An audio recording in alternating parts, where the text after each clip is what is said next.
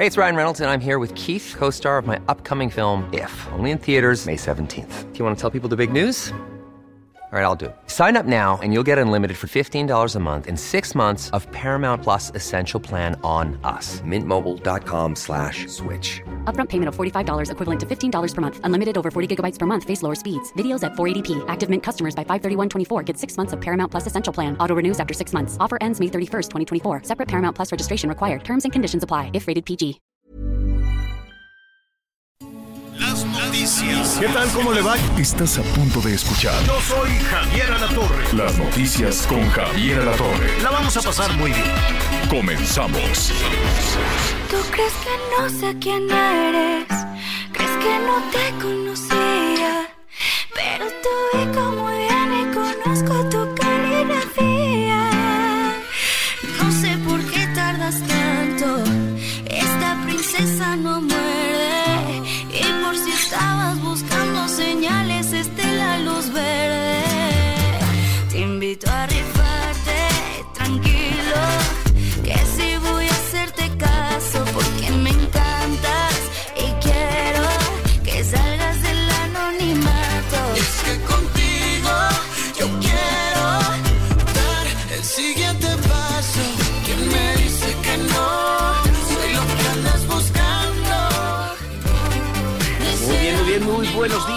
mucho gusto saludarlo. Qué bueno que está con nosotros. Gracias, gracias por acompañarlo. Si usted el día de hoy está apenas agarrando nuevamente este ritmo, esta actividad ya en este 2024, déjeme desearle el mejor, el mejor de los años. A nombre de todo el equipo y por supuesto a nombre personal, Miguel Aquino, le deseo que tenga un excelente 2024, que esté lleno de salud, que esté lleno de trabajo, de amor, de dinero, por supuesto, porque aunque de pronto nos digan aspiracionistas, el dinero es muy importante para que las cosas vayan fluyendo de manera, de manera importante, pero también, bueno, por supuesto que necesitamos trabajo para poder conseguirlo. Muchas, muchas felicidades y déjeme saludar y aprovechar también para desearle el mejor de los años, mi compañera y amiga, la queridísima Anita Lomelí. Anita, ¿cómo estás? Feliz año. Hola Miguelito, ¿cómo están? Qué gusto saludarlos. Bueno, pues claro que sí, un abrazo que espero nos demos pronto, Miguelito. Este, la verdad es que sí da mucha ilusión. A mí sí me da de pronto nostalgia cuando se acaba el año, pero también me llena de entusiasmo la posibilidad que representa el, el año nuevo, ¿no? Con todo lo que con todo lo que tiene, ¿no? Este, mientras tengamos salud, Miguel Aquino, pues yo creo que podremos dar las batallas que sean necesarios. Y si algo hemos aprendido muy particularmente con el tema de la pandemia es eh, pues la resiliencia, ¿no? Nos las pasamos correteando la, la felicidad cuando de pronto la tenemos enfrente. Y si, esa no es la felicidad que nosotros queremos, pues bueno, se vale sentirse frustrado, se, va, se vale decir chin, se vale sobarse, pero tenemos que tener la fortaleza y la entereza de seguir adelante con el mismo entusiasmo y la misma ilusión. Así que que sea un año cargado de lo que ustedes quieran que sea. Muchas felicidades y pues aquí tendremos muchas historias que contar, Miguel Aquino. Te escucho todavía Ah. con estragos del frío, con estragos de las fiestas, con estragos de estas temporadas invernales. Un Te gripón, Miguel Aquino. delicada, ¿verdad? Pues mira, no estoy delicada porque por fortuna me siento muy bien, pero tengo un gripón, Sí, ya este, que pues bueno, las actividades pues con cubrebocas ni modo, nada más sí es una pesadilla un poquito, pero es que sí ha hecho muchísimo frío, Miguel, no sé, tú en Cancún cómo lo estás sintiendo. Fíjate que hoy estamos a 25 grados centígrados. Aquí lo mínimo que ha bajado la temperatura en esta temporada de invierno ha sido de 18 grados y que eso para mucha gente ya es frío. Y aunque pareciera que no, también este, de pronto, bueno, pues acostumbrados a temperaturas cercanas a los 30 grados centígrados y cuando tienes este bajón de temperatura también te enfermas, ¿eh? Mira, yo ahorita estoy saliendo porque, bueno, nos fuimos a Estados Unidos, estuvimos por allá en, en, Ay, sí, en unas Miguelito, te vi. En unas zonas en donde las, eh, el termómetro amanecía por debajo de los cero grados y entonces el calor, es inevitable que, que el no enfermarte y sobre todo cuando uno no tiene de pronto la precaución de estar debidamente bien protegido y sobre todo este pues con algunos cuidados que me parece que tiene que tener uno previos a este cambio de temperatura. Pero a Dios gracias a Dios gracias. Muy bien. El hecho es que el resto del país está padeciendo las bajas temperaturas y esto va a continuar todavía durante los próximos días. Y bueno a mí pues, se me hace que le echaron mucho ahí. hielo. ¿Cómo estás Javier? a, a mí se me hace que le echaron mucho hielo y le andan No. echando la culpa Ay, Ahora sí no. el sí no, invierno No hay manera. Ay, qué gusto me da saludarlos, ya los extrañaba, Anita Lomelí, Ay, claro que sí, Bocosa, Javier. Miguel Aquino. Oye, Miguelón, ¿cómo te fue? ¿Comiste mucha clam chowder? ¿Ya se Sí, subieron a, eso, a la eso báscula a o todavía el cuerpo no? calientito, ¿no? Este, es riquísima en la zona de San Francisco. La verdad es que muy bien divertido, pero me di cuenta que el frío y yo no somos buenos. buenos ¿En amigos. serio? Pues ni modo, hay que abrigarse. Está, es normal, es normal. Apenas vamos este, en, en los primeros días del, del invierno. Eh, es el Frente Frío número 22, número 23. En la Ciudad de México, pues sí, ya ve que somos bien escandalosos, pero pues estamos entre los 0 y los 5 en algunas alcaldías y luego sube. Entonces ahí anda uno cargando con, con el chamarrón y todo este tipo de cosas, sube a los 20, 21 y ya para la tarde noche otra vez es un, es un friazo. Pero bueno, qué gusto me da saludarlo, qué gusto que estamos iniciando el año juntos de buenas. Y pues hay que tener actitud, ¿eh? hay que tener muchísima buena actitud. Yo veo que de pronto la gente anda pues un poquito pico caído, un poquito así de, ay, pero es que, no, pues sí, ya sabe que esta cuesta antes, yo me acuerdo que hace tiempo le decían este la cuesta de enero. Ah, no, pero pues es una cuesta que yo no Muy me larga. acuerdo, yo no me acuerdo cuando vimos este eh, un llano o, o la bajadita, ¿no? en la cuesta- meseta de perdida. en la meseta en, en la cuesta del año pasado. Mire, así son las cosas. La verdad es que tenemos una capacidad de recuperarnos enorme y, y de enfrentar las cosas, de enfrentarlas con mucho entusiasmo, con mucho gusto, y así lo vamos a hacer. Usted no trate de enfrentar las cosas ahí solo, nada más. No, mire, contagie esa actitud, contagie esa oportunidad de, de- de iniciar una- un nuevo camino, cuesta arriba, como sea, pero es un camino nuevo y eso es muy bonito. Eso es una bendición, la posibilidad de iniciar un año más, un mes más, un día más. Entonces hay que aprovecharlo al máximo. Ríase lo suficiente, eh, abríguese si es necesario lo suficiente, porque además en otras zonas del país nos han de decir, pero ¿cómo si aquí están unos calorones? Todavía hay temperaturas por arriba de los 30, fíjese nada más cómo, se, cómo en nuestro país, por arriba de los 30 en Michoacán, en algunas partes de, de Guerrero también. Entonces, pues así de, de enorme, así de diverso es nuestro país. Pues nada, aquí vamos a arrancar con los precios de la gasolina. Se me ocurrió ayer, ¿no? Dije, ay, pues le voy a llenar el tanque. Ay, me fui para atrás como la dicha Elvira, porque está carísima la gasolina. Carísima, carísima. Y, y pues, mire, ¿qué quiere que le diga? La, la gente que gobierna, la gente que quiere gobernar y demás, pues le da maromas y medias, dice, bueno, pues sí, pero que el precio real, pero que el precio no sé qué. Pues aquello de la gasolina, ¿se acuerdan de que la gasolina no iba a subir y que la gasolina 10 pesos a 30? 29.99, como si fuera precio de, de, negocio allá de los Estados Unidos. 29.99, dicen, ¿me puedes dar un centavito de cambio? Entonces, pues está a 30. Oye, pero no ha habido gasolinazo, ¿no? No, no ha habido. Para entenderle. Pero sabe que también pues tenga mucho cuidado con el presupuesto. Yo sé que todavía viene pues una semana de gastos en una, en una buena parte de, del país. En los estados del norte ya, ¿no? Ya, ya está palomita, ya el trámite, ya Este, no, muchas gracias a los pastores porque se acabó la Navidad.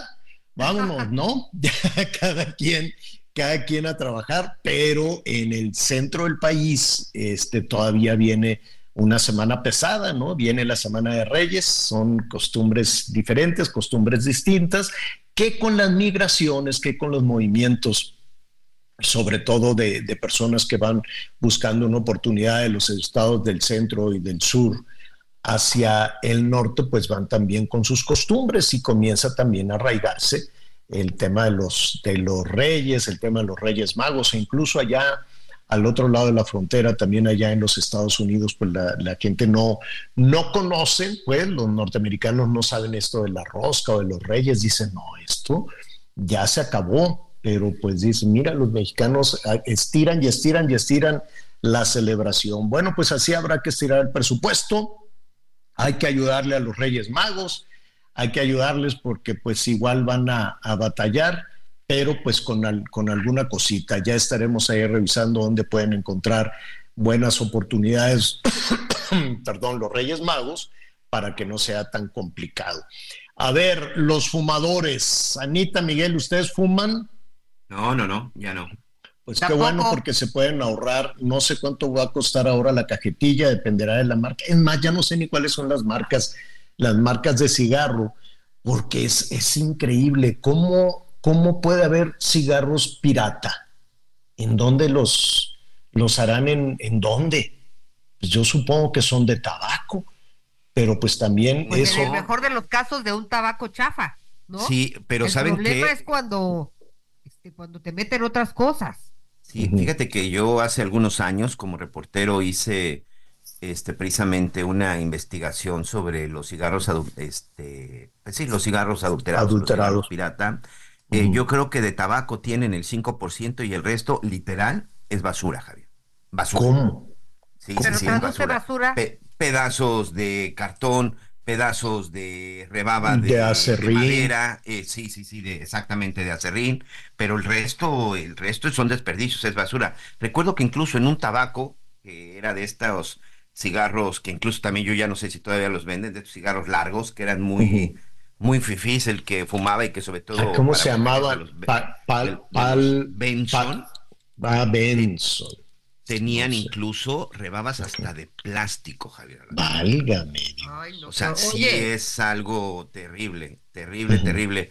Y, un abrazo, por supuesto, para todos nuestros amigos en, el, en la zona de Morelos, en el mal llamado Barrio Bravo, este, muchos amigos en Tepito. Ahí precisamente en una casa, en una vecindad ahí muy cerca de Tepito, de la colonia Morelos, ahí los hacían, ¿eh?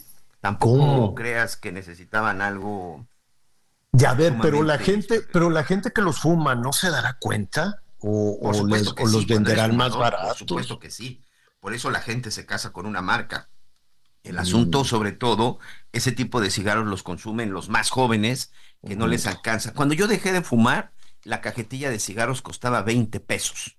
No sé en este momento ya cuánto cuesta. Ya tengo, por fortuna, un par de décadas que dejé, que dejé ese vicio. Este, el tema pues es. Una cajetilla, una cajetilla promedio de 20 cigarrillos está en 87 pesos, entre 80 y 87 pesos. O sea, 100 pesos, ya, pues, ¿quién? ¿No?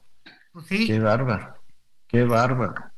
Válgame. y fíjate que veíamos que la mayoría de la gente que consume, sobre todo el, el cigarro pirata, es la gente que empieza a fumar o que no tiene ese poder económico como para comprar unos cigarros, porque efectivamente son caros y sobre todo se daba mucho esa venta entre jóvenes y con el asunto de la venta del cigarro suelto, que también ese es otro gran tema y negocio, ¿eh? En muchos lugares incluso ya se prohibió la, la venta de cigarrillos sueltos. Porque... No, pero los puestitos de dulces de las esquinas, por lo pronto en la capital del país, todas en el centro. Allí, en el viaducto, en el periférico, en el viaducto. Tu, cigarrito. ¿Y, en cuánto te venden un cigarro suelto hoy? No sé. Pues, puede ser como unos 10 pesos. Seguramente. así con la mano, así con la mano puerca, con la mano puerca te venden el cigarro y luego te lo pones en la boca. Se trata de un cigarro pirata, pues esa cajetilla seguramente no les costó más de 20, 30 pesos. Y si trae 20 cigarros, pues ya son 200 pesos. Ahí es en donde está el negocio maldito de estos criminales. Y suponiendo que es una cajetilla bien, pues también la dobletean de 85 a Claro. 200 pesos. Me parece que el cigarro suelto no debería de existir. Pues ya subió, ya subió el precio del cigarro. eh, creo que dependerá también de la marca, pero pues si cuesta 87, pues al ratito se lo venden en 90. Y hay gente que se fuma una cajetilla o más al día. Ahora, no se trata de estigmatizar ni de señalar, ay, qué feo la gente que fuma, que no sé qué, ¿no? Eh, porque hay muchas personas que lo disfrutan muchísimo y eh, vivimos en un país libre donde la gente pues puede no disfrutar lo que quiera si se siente bien fumando este y, tiene la posibilidad de gastarse esos 100 pesitos extra diarios pues está pues está muy bien pero qué les parece Anita Miguel si para el miércoles de salud este, o sea, ah, mañana, mañana o el jueves, a ver si podemos hablar de por qué el cigarro es adictivo. No, no sé, no sé por qué. Digo, hay, hay muchas personas que lo pueden dejar con facilidad, hay otras que no. ¿Y qué se puede hacer? Hay de todo. Yo veo que hay gotas, hay parches, hay hipnosis Ya hay inyecciones. inyecciones, hipnosis. Ahora deben de sufrir porque hay gente que si se avienta dos cajetillas, imagínate vivir con Sí. una fumadora o con un fumador, la casa, la ropa, todo huele, Sí, huele sí, a cigarro. Yo fumaba Ahora- una cajetilla al día, señora La Torre. Ay, no te creo, Miguel. Sí, sí, sí. sí. Dios Sí, santísimo. yo llegué a fumar este, una cajetilla. Yo diario compraba cigarros. Y ¿saben qué? Eh, Este, yo empezaba mi actividad a las 5 de la mañana, porque era cuando Ujú. estábamos en el helicóptero y en la moto de Hechos AM, con Ajá. Rita Lomelí, con Amón Fregoso, y en cuanto yo salía de casa, ya mi desayuno era un cigarrillo en la mano. ¿cómo? Ay, Sí, Miguel, sí, sí. qué Y antes de llegar a casa, después del noticiero del señor Alatorre a las 11, 12 de la noche, antes de entrar a casa, era un cigarrillo en la mano, porque eso sí, siempre tuve el hábito de no fumar en el interior de mi casa y sobre Claro. todo cuando mi hija Valeria, hoy ya una señorita de casi 25 años, pues trataba de evitar que no me viera. Pero no te cuando viera nació fumando. Valentina, hace Ajá. 20 años, fue precisamente cuando dejé el cigarro. Bueno, pues que, que nos digan nu- nuestros amigos cómo le hacen. Yo veo que mucha gente, por ejemplo, come y fuma en los restaurantes. Ah, sí, sí, sí. sí. ¿no? Comen y fuman y sí, sobre todo Cuando se podía, ¿no? Cuando se podía. Pues, pues mira, ya de pronto sucede en todos lados, dices, pues que va a venir un gendarme y se los va a llevar presos o qué, pues no, la gente. Pero, ¿qué hacemos? 55 14 90 40 12.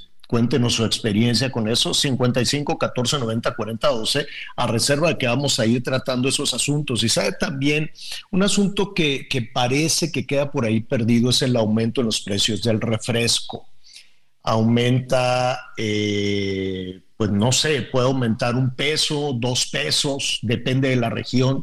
Hay regiones del país donde el refresco es más barato, la misma marca.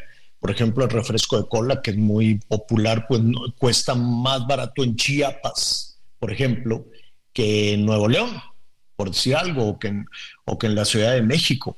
Ahora, que el refresco puedes satanizarlo, puedes decir lo que tú quieras. Yo soy muy respetuoso de la gente que se toma su refresco, hay gente que se una con refresco, hay gente para quienes les da mucha energía, trabajadores de la construcción, ¿no? Le avientan el refresco, un huevo, chun, chun, chun, y les da pues mucha energía para esto. O sea, México es un país que consume refresco más que cualquier alimento básico. Eh, somos el, eh, tenemos el lugar número uno en el mundo. Nadie en el mundo le gana a México en el consumo de bebidas azucaradas, de refresco. Nadie. ¿Por qué? Pues puede haber muchas razones, desde eh, que no tenemos agua limpia y potable en México, que el precio del agua embotellada es más caro que el precio de un refresco, que con un refresco estamos supliendo los requerimientos de energía, los requerimientos energéticos. Y, y la gente, las mamás, los papás, pues les dan el, refresco porque, pues porque no alcanza eh, para, para otra cosa en muchos lugares del país. Que tiene también un perfil religioso. Hay muchas zonas del país donde el refresco también parece increíble, pero así también se ha utilizado. ¿Y por qué los mexicanos somos muy refresqueros para todo? Es- muy refresqueros. parece que muy, muy, muy. A ver, nadie en el mundo, ni los Estados Unidos que tienen una obesidad enorme, le ganan a México en el consumo de refrescos. Las principales refresqueras del mundo dicen México, México, México a como el lugar. En un producto que se consume tanto, tanto en todas las casas, en todo el país, también amanecimos, también iniciamos el año con aumento de precios. Entonces no es de que, ah, allá a los refrescos, ya los cigarros, ya la gasolina. A ver, los refrescos y la gasolina se consumen de una manera bárbara. Y la gasolina para el traslado, lo que sea, de personas, de alimentos, de lo que sea, y eso desde luego va a empujar mucho las cosas. Entonces, no es un asunto menor que aumente también, que se le pongan esos impuestos, porque no es de que las empresas digan, friégate a los mexicanos y aviéntales ahí un aumento. No, es un impuesto y el gobierno necesita dinero. Y el gobierno dice, ¿qué es lo que más consumen los mexicanos? Sodas, refrescos, pues aviéntales ahí y total le van a echar la culpa a la marca. No, le van a echar la culpa a la marca y no van a decir, oye, el gobierno le puso otro impuesto a esto.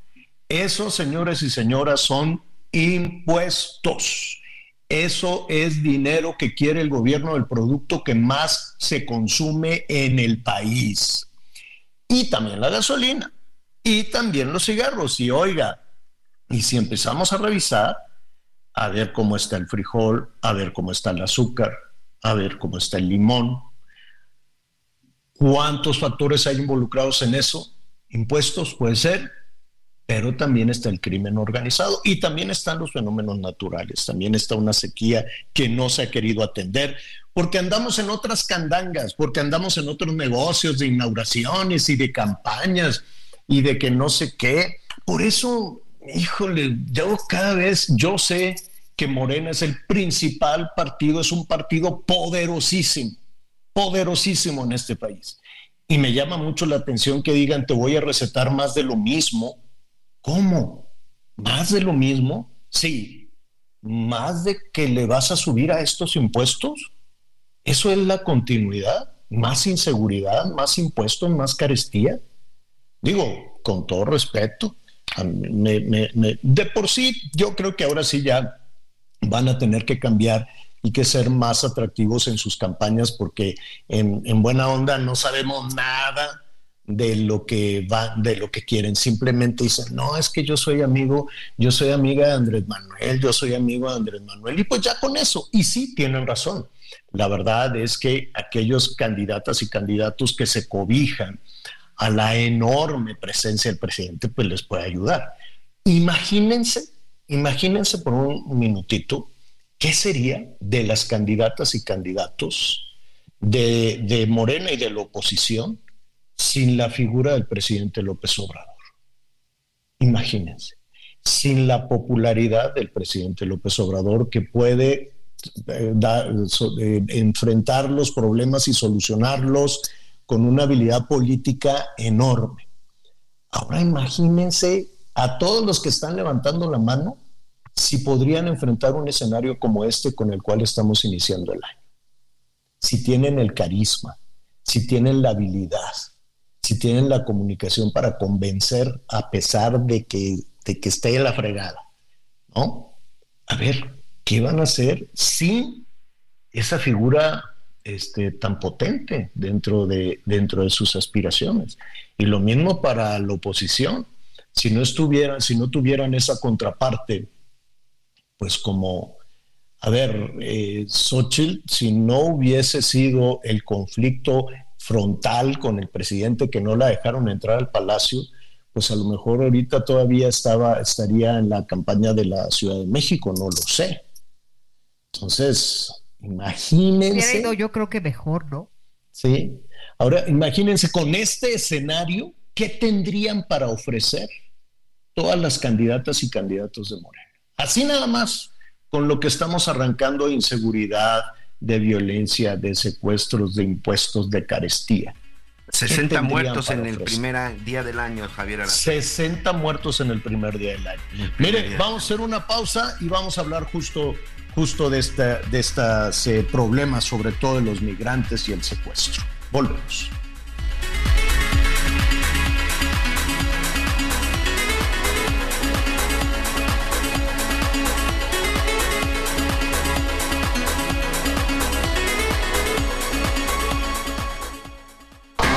Con nosotros. Volvemos con más noticias. Antes que los demás. Heraldo Radio, la H se lee, se comparte, se ve y ahora también se escucha.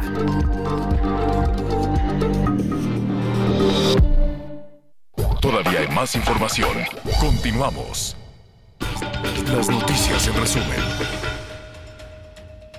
La modelo Tania Lessi Marín de 27 años que participó en el certamen de belleza mexicana Universal Hidalgo 2023. Lamentablemente murió tras un accidente automovilístico en la carretera México-Pachuca. De acuerdo con los reportes, la joven perdió el control del vehículo que conducía, se impactó contra un poste y se volcó. Autoridades de Guanajuato hallaron los cuerpos de tres jóvenes abandonados a un costado de la carretera Salamanca-Cortázar en Villagrán. De acuerdo con medios locales, los cadáveres tenían huellas de violencia y lesiones de bala en la cabeza. Peritos de la Fiscalía del Estado trasladaron los restos al servicio médico forense para su identificación. Este lunes 1 de enero de 2024 ya se llevó a cabo un operativo conjunto entre la Fiscalía General de Justicia de la Ciudad de México y su homóloga del Estado de, de Oaxaca. La Policía Estatal de la misma entidad y la Guardia Nacional cumplimentaron una orden de cateo para detener a Humberto N. Fue detenido y presentado ante las autoridades por el delito de asociación delictuosa. Anteriormente, ha sido señalado como uno de los responsables del secuestro de la planta de cementos Cruz Azul en Hidalgo y de la venta de cemento robado a través de factureras. Es señalado como uno de los principales cómplices del exdirectivo de la Cruz Azul, Billy Álvarez, en Oaxaca. Mucha atención para todos nuestros amigos porque hoy el dólar se compra en 16 pesos con 46 centavos y se vende en 17 pesos con 47 centavos.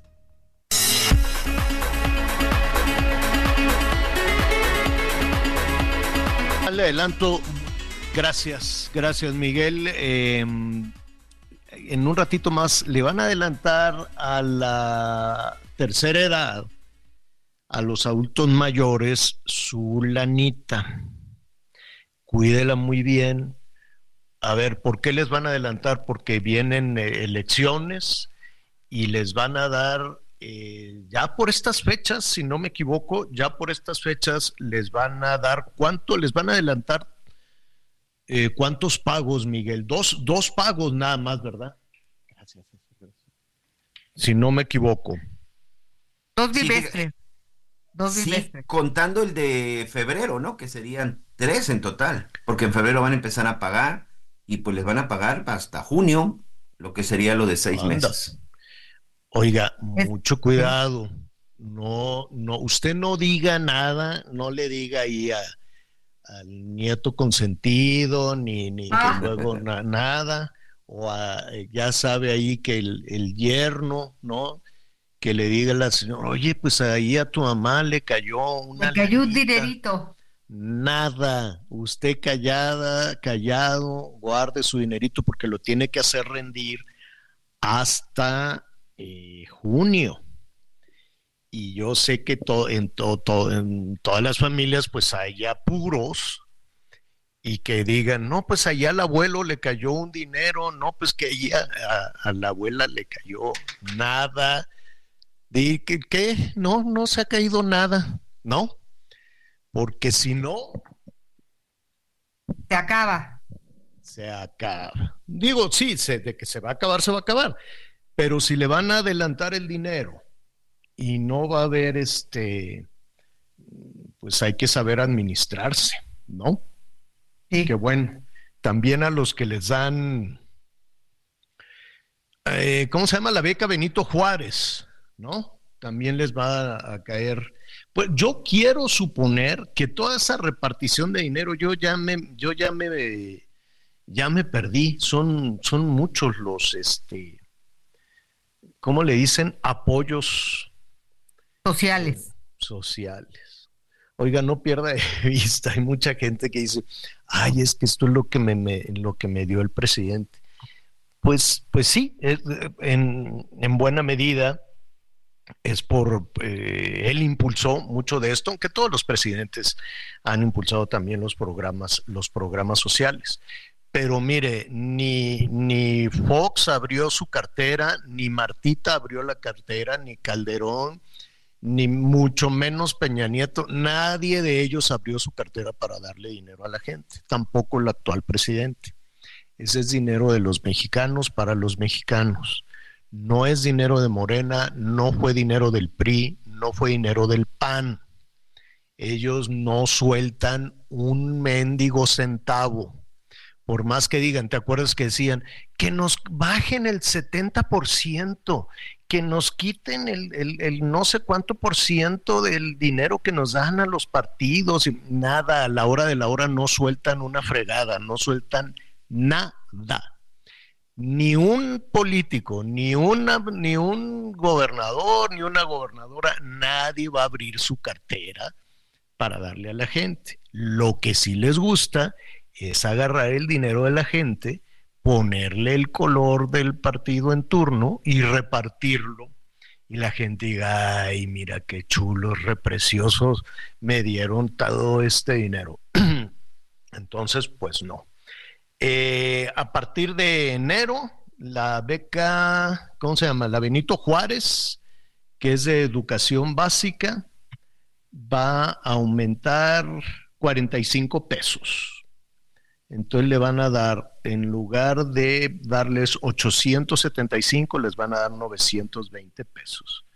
Muy buenos, muy buenos, este, muy buenos 920 para, para cada quien. No sé a cuántas criaturas, creo que era dos de por familia, no sé. La cosa es que es una repartida de dinero, que hay mucha gente, Anita Miguel, que sí se pone las pilas y que va y se forma en donde, en donde encuentran este dinero. Hay mucha, hay muchas, este, ¿cómo se le, es que no sé cómo se le dice, becas, bonos, este, no, bueno, pues las becas Benito Juárez son. Sí, pues, pero todo el dinero, todo el repartidero de dinero, y ahora en, año electoral van a abrir la llave del dinero a como de lugar. Entonces, mm, mm, tienen nombres distintos, pero hay muchas personas, por ejemplo, en las que se duplica, por ejemplo, en, en zonas conurbadas, y me contaba Martí Batres, saludos a Martí, que tienen que revisar, por ejemplo, con algunos municipios y con el gobierno del Estado de México que se, que se duplica. Entonces la gente se forma en la Ciudad de México y por la misma beca se forman en un municipio conurbado y luego van a que les dé también el gobierno del Estado de México y pues son los ricos de la familia. Aquí hemos hablado de varios casos y al ratito le voy a contar de uno, pues van, van y dicen, oye, pues ya me formé en el programa de, de la Ciudad de México. Oh, pues sí, pero que tienes que ir a la marcha de Morena y tienes que ir al meeting de... Bueno, vas. ¿Y qué tal que lo van y se forman en un municipio de un partido de oposición? Y pues también tienes que ir, ah, sí, yo voy con mucho gusto. ¿A quién hay que apoyar? A este que es el PRI o que es el PAN. Ah, bueno. Oye, pero que luego dijo la Delfina, ah, sí, también me subo al camión y yo voy. Ah. Evidentemente los van palomeando, todo ese dinero tiene un fin electoral. ¿No cree usted que los políticos están tan preocupados así, ay, que la gente... No, no, no. Todo ese dinero forma parte del juego, del juego electoral. Entonces, eh, nada más que no, no, no compromete, ¿cómo le diré? No empeñe su vida, no empeñe su decisión, no empeñe su voluntad usted vote por quien se le dé la gana y pues eh, ahí está la danza del dinero que va a seguir recorriendo. Para lo que se necesita muchísimo dinero es para solucionar los temas en ambas fronteras, para solucionar los temas en la frontera sur, por donde se cuela de todo, y en la frontera norte que también está, que, que chilla de, de corrupción en ambos lados de la frontera. Y en medio, están los migrantes viviendo una pesadilla. En un momentito más vamos a ver todo este tema de los secuestrados, porque son grupos armados los que están secuestrando a los migrantes. Hoy el presidente habló de ese tema y mientras eso sucede en la frontera norte, pues eh, todos los días se va empujando y empujando de personas que vienen de diferentes países, sobre todo de los países amigos de México, ya sabe, de Venezuela, de Cuba, de muchos países centroamericanos, pero también hay africanos, pero también hay asiáticos, hay de diferentes nacionalidades que están tratando por diferentes razones, básicamente huyendo de la violencia que significa la pobreza y la violencia también del crimen organizado y tratar de encontrar una mejor vida hacia los Estados Unidos. ¿Qué sucedió con la caravana? De pronto se anunciaba la semana pasada, te escuchaba Miguel que decían, no, pues ya se disolvió. ¿Cómo que se disolvió? ¿Cómo que se disolvió la, la, la, caravana. Para hablar de qué es lo que está sucediendo con este arranque del año en la frontera sur, yo le agradezco a Luis García Villagrán. Él es coordinador del Centro de Dignificación Humana para eh, eh, Primero, saludarte con mucho gusto, Luis, felicitarte, agradecerte por todo el trabajo enorme que están haciendo en la frontera sur. ¿Cómo estás, Luis? Luis. No está. Bueno, en un, en un momento. Ahí, está, señor. Listo, ahora sí, no te escuchábamos, Luis. Eh, feliz inicio del año y, comentábamos que tienen una tarea que no, que no se modifica porque termina un año y comienza el otro, ¿no? Javier, ¿cómo está? Buenas tardes a todos, a todos los que nos escuchan. Muchas gracias por darnos este espacio. Javier, te comento rápido. Actualmente Estamos en el domo del municipio de Mapastepec, eh, un grueso de cinco mil mujeres, niños, familias, grupos vulnerables y a diario están llegando gentes. Hay una este, ya una contestación a un escrito que hicimos sobre la atención a los grupos vulnerables de parte del Instituto Nacional de Migración que esperamos se empiece a resolver hoy, Javier. Oye Luis, ¿qué puede hacer? ¿Qué estarían ustedes esperando del Instituto Nacional de Migración? Pues que se cumpla la ley, Javier. Aquí el asunto es que se cumpla la ley. ¿Por qué? Porque la ley de migración y la ley de asilo político y refugio en México no han cambiado. Estas leyes, la, ley de asilo tiene más de 40 años y la ley de migración fue a inicios de la administración del presidente Calderón y este no han cambiado, han cambiado las reglas del juego, pero no han cambiado las leyes y, son órdenes ejecutivas las que están provocando un nudo humano en la frontera sur que lo acabas bien de decir, escuchaba yo los comentarios sobre los temas electorales, tiene que ver con la elección próxima en los Estados Unidos, ¿no? Ese es en sí el problema y claro que es un, un asunto prioritario la migración, pero pero tiene sus sus bemoles que deben de ser atendidos adecuadamente. Eh, hay dos temas fundamentales. En un momentito más vamos a hablar del asunto electoral y es muy probable que Donald Trump se convierta de nueva cuenta en presidente de los Estados Unidos con, con, con, lo que significa también el enorme desprecio que tiene hacia, hacia los migrantes. Pero antes, antes de eso, Luis, yo, yo me quiero imaginar cinco mil personas en esta caravana, pero son cinco mil personas que se unen a miles que ya estaban en nuestro país y a miles más que en esta semana van a intentar llegar incluso a pues algún lugar dentro, dentro de nuestro país. ¿Cómo se puede atender a esa cantidad enorme de personas?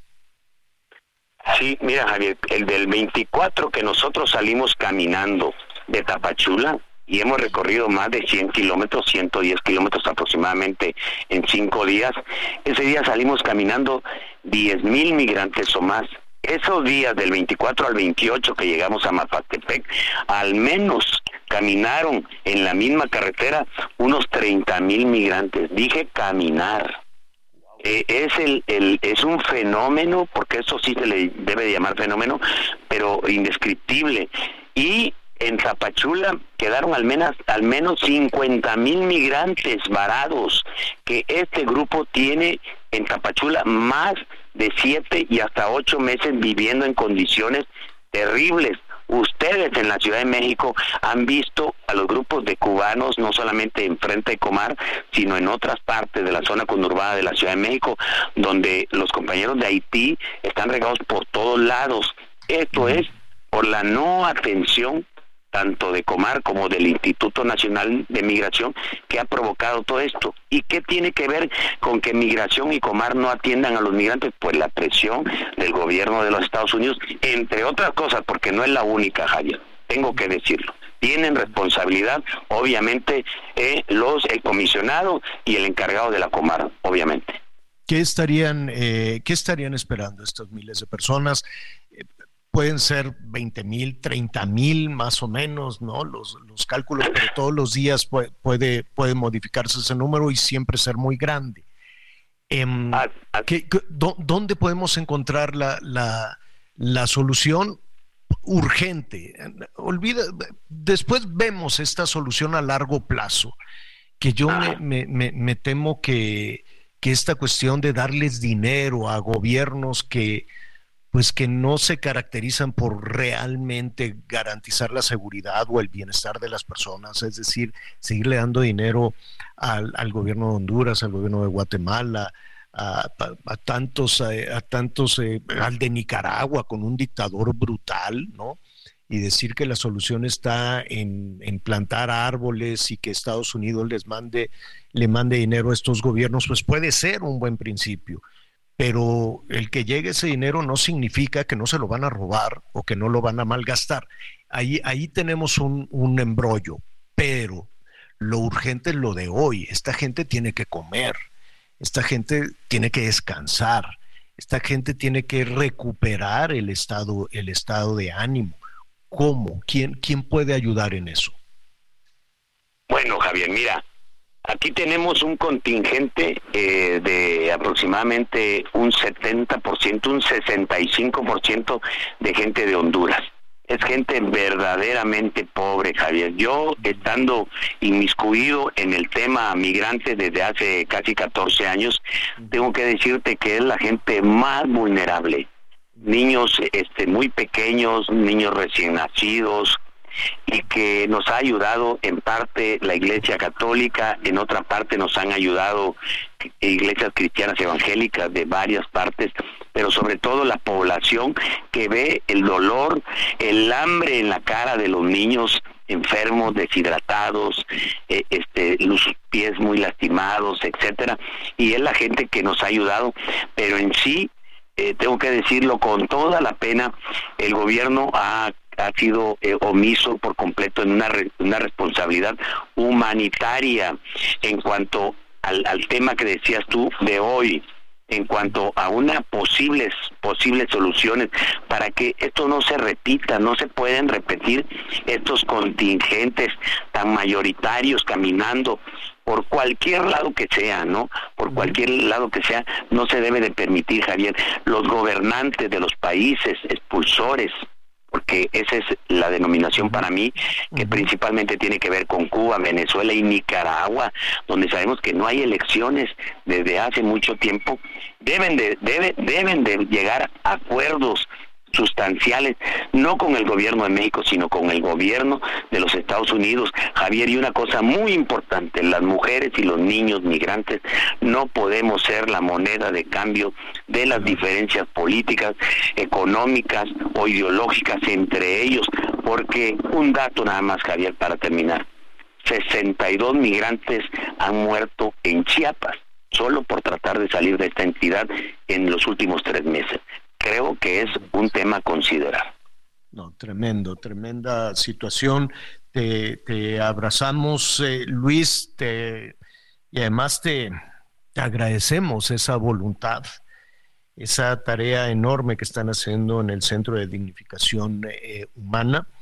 Y te, hay gente de varias partes del país, Luis, que te dice cómo ayudar, cómo pueden ayudar pues que se acerquen con nosotros, con un pan, con una botella de agua, con algo de comer, con cosas que la gente necesita en este momento, ¿verdad? A la gente aquí en Mapastepec, este, decirle que, que trajeran comida, la verdad, la gente ha comido, el, el que mejor le va a comer una vez al día, este los niños están muy necesitados, carriolas no tienen, las maletas de las personas son bolsas de plástico, este no tienen los zapatos adecuados, aquí hace mucho calor, pero de aquí en adelante va a ser un frío, que tú lo sabes, ¿no? Y hay mucha gente enferma, hay mucha gente enferma, hemos llevado a varios niños a nebulizarlos porque pues vienen con, con problemas de asma, problemas eh, este, respiratorios por, por el clima y vamos a avanzar, primeramente Dios, y la situación es difícil, la atención médica es muy importante, Javier. estaremos eh, atentos. Eh, dime algo, ¿se van a quedar en Mapastepec?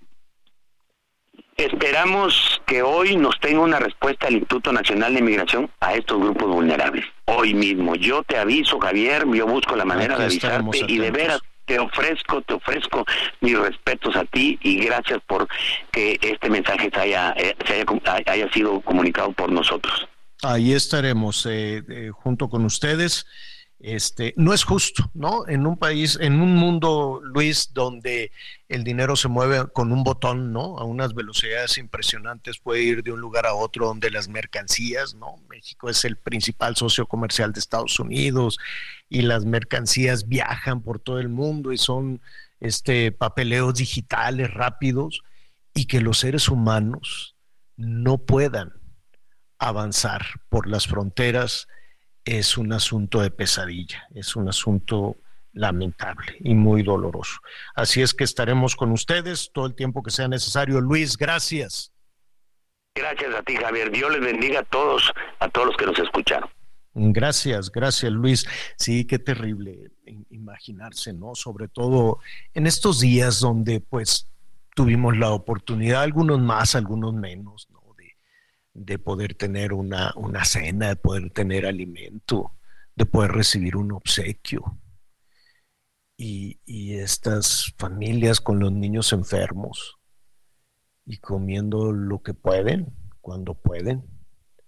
Qué injusto puede ser, ¿no? Porque nadie quiere arrastrar a sus hijos por un país tan difícil como México para llegar hacia los Estados Unidos y, pensando que solo con cruzar la frontera ya se van a solucionar esos problemas. Estas mujeres que van, ¿no? Arrastrando, que van cargando a sus hijos, los padres de familia también, con la esperanza de que en un día más, en un día más, en un día más ya las cosas van a ser diferentes. Eso es lo que mueve a todas estas personas, una vida distinta, una vida una vida lejos de la violencia que significa, que significa la pobreza. Hay mucho que decir de esto, hay muchos que pensaban que estaban a punto de lograrlo porque iban a llegar ya a un punto de la frontera y grupos armados mexicanos los secuestran. ¿Y por qué los secuestran? Pues Miguel, yo me imagino que porque cada uno de esos migrantes significa dinero para estos grupos. Sí, que es normalmente lo que ocurre cuando los secuestran, los obligan. Mira, para empezar, muchos de los migrantes, este, pues sí llevan algo de dinero encima. Muchos cuando empiezan esta travesía, pues saben que tienen que pagar, saben que tienen que gastar y pues sí llevan un poquito de dinero. Pero además los obligan a llamar a sus familias, a sus países de origen, para hacerles depósitos y sí, pueden obtener cualquier cantidad, cualquier cantidad de ellos. Sí, se trata de un secuestro masivo, Javier. Confirmado eh, ya, por cierto, por el presidente de la República en la mañana, ¿eh? a pesar de que no habían querido hablar mucho al respecto, ya después de que concluyó su conferencia mañanera en Villahermosa, Tabasco, pues nuevamente salieron los reporteros a preguntarle y a cuestionarle, y ya cuando iba rumbo a su camioneta, pues sí confirma el secuestro de estos 31 migrantes que al parecer, aunque eso no lo ha confirmado el gobierno, la información que tenemos por nuestros compañeros, que ya regresando de la pausa vamos a platicar este, con nuestro compañero corresponsal, parece que la mayoría son venezolanos. Entonces, es una de las cosas que evidentemente más daño generan a los, más daño generan a los migrantes. Y otra vez, ¿eh, Javier? La misma ruta en donde normalmente es en donde se han dado este tipo de secuestros o agresiones. Lamentablemente, otra vez en la zona de Tamaulipas. Oye, pues, Miguel, y además, sí. pues, escuchábamos que debe de hacer su trabajo la Comar y el Instituto Nacional de Migración, pero desde que empezamos el sexenio por, eh, por tener un punto de partida, están rebasados. Este es un tema que sube y baja, sube y baja, pero solamente depende de la atención de los medios de comunicación porque ha sido permanente. ¿Te acuerdas de las hordas y de todo este de estas marchas gigantescas de, de, migrantes que ahí vienen, que ahí vienen. Hemos roto todos los récords, pero no hemos logrado tener un sistema eficaz ni para deportar, ni para atender aquí y sí hemos vendido falsas expectativas, porque pues cuando el presidente dijo que van a trabajar en Sembrando Vida, pues mucha gente se dijo, pues órale, me voy trabajo y luego ya me voy al norte, ¿no? Me voy a Estados Unidos. Y, pues, no, en todos los proyectos se dijo, ¿te acuerdas que Olga Sánchez Cordero dijo, venga, porque va a haber mucho trabajo para el tren Maya y la refinería y, quién, y nada. Vamos a hacer una pausa y volvemos en ello.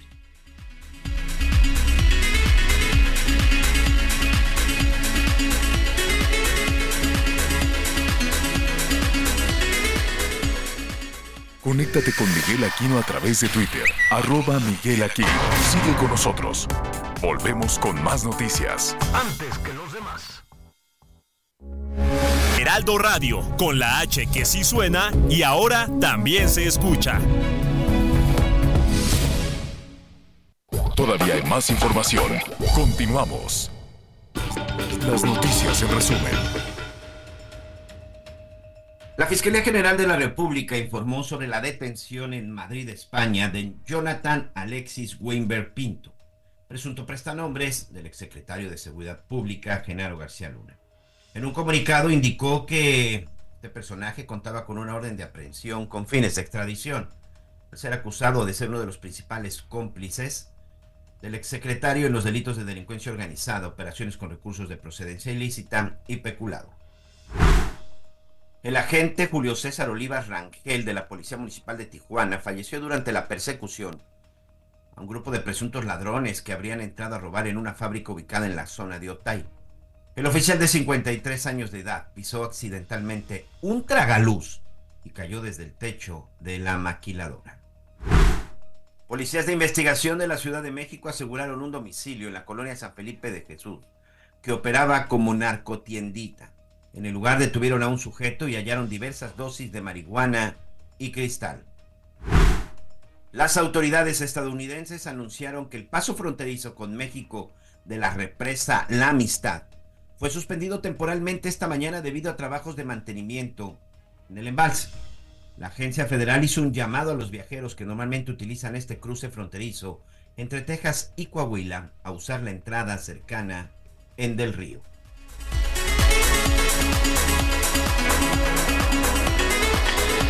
Bueno, gracias, gracias Miguel. Oiga, este, estamos entrando a la segunda parte del programa. Muchísimas gracias por todos sus comentarios, nuestros amigos que nos sintonizan en todo el país y más allá de nuestras fronteras. Y la verdad es reiterarles que nos da muchísimo gusto que nos acompañen como todas las tardes, como todas las mañanas. Déjeme decirle que nuestros compañeros están muy entusiasmados. Jorgito Aguirre, nuestro coordinador de información, Jorge Aguirre, que ha estado ahí al pie del cañón, igual que Ángel Villegas, nuestro compañero también en información. Leo Sánchez, Leonel Sánchez, que fue así de Pisicorre a Monterrey. Saludos a toda su familia. Eh, a su mami que siempre nos escucha y que seguramente nos mandó unos burritos de machaca, pero pues quién sabe si llegaron. A ver, si ahora sí llegaron. Quién sabe si llegaron, pero lo, lo seguramente lo alimentaron muy bien, lo apapacharon muy bien allá en Monterrey.